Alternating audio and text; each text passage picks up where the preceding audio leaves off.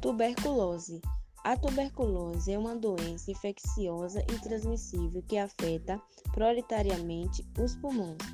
Embora possa acometer outros órgãos e ou sistemas, a doença é causada pelo micobactério tuberculosis ou bacilo de Koch.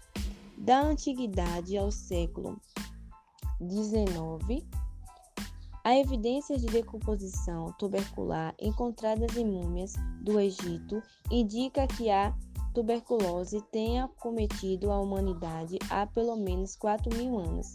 Hipocrates, médicos da Grécia Antiga, observou que a tísica foi a doença mais disseminada e fatal do seu tempo.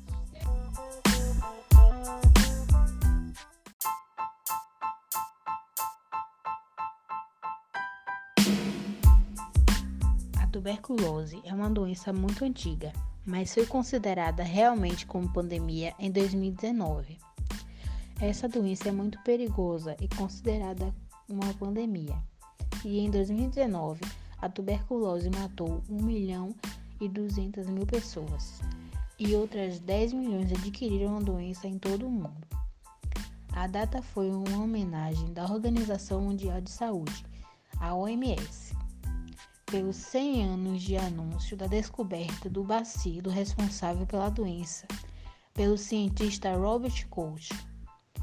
Desde então, essa época marca a necessidade de manter mundialmente o alerta quando há esta patologia que causa 5 mil mortes por dia no mundo, segundo a OMS.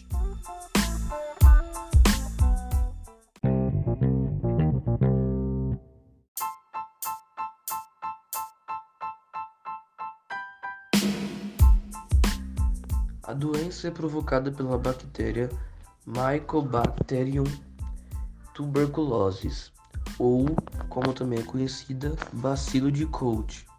O contato ocorre principalmente em locais fechados e pouco ventilados, e a transmissão é via espirros, respiração e tosse. Embora possa atingir outros órgãos, a tuberculose acomete principalmente os pulmões, os casos mais comuns da doença são em pacientes portadores do HIV e que apresentam sérios danos no sistema imunológico.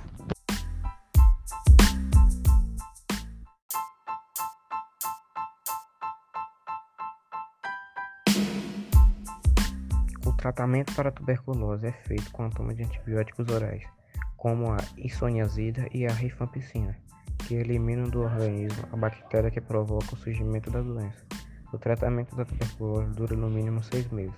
É gratuito e está disponível no Sistema Único de Saúde, o SUS, devendo ser realizado preferencialmente em regime de tratamento diretamente observado, o TDO. São utilizáveis quatro fármacos para o tratamento de casos de tuberculose que utilizam o esquema básico: rifampicina, isoniazida, pirazinamida e etambutol. O TDO é indicado como principal ação de apoio e monitoramento do tratamento das pessoas com tuberculose e pressupõe uma atuação comprometida e humanizada dos profissionais de saúde.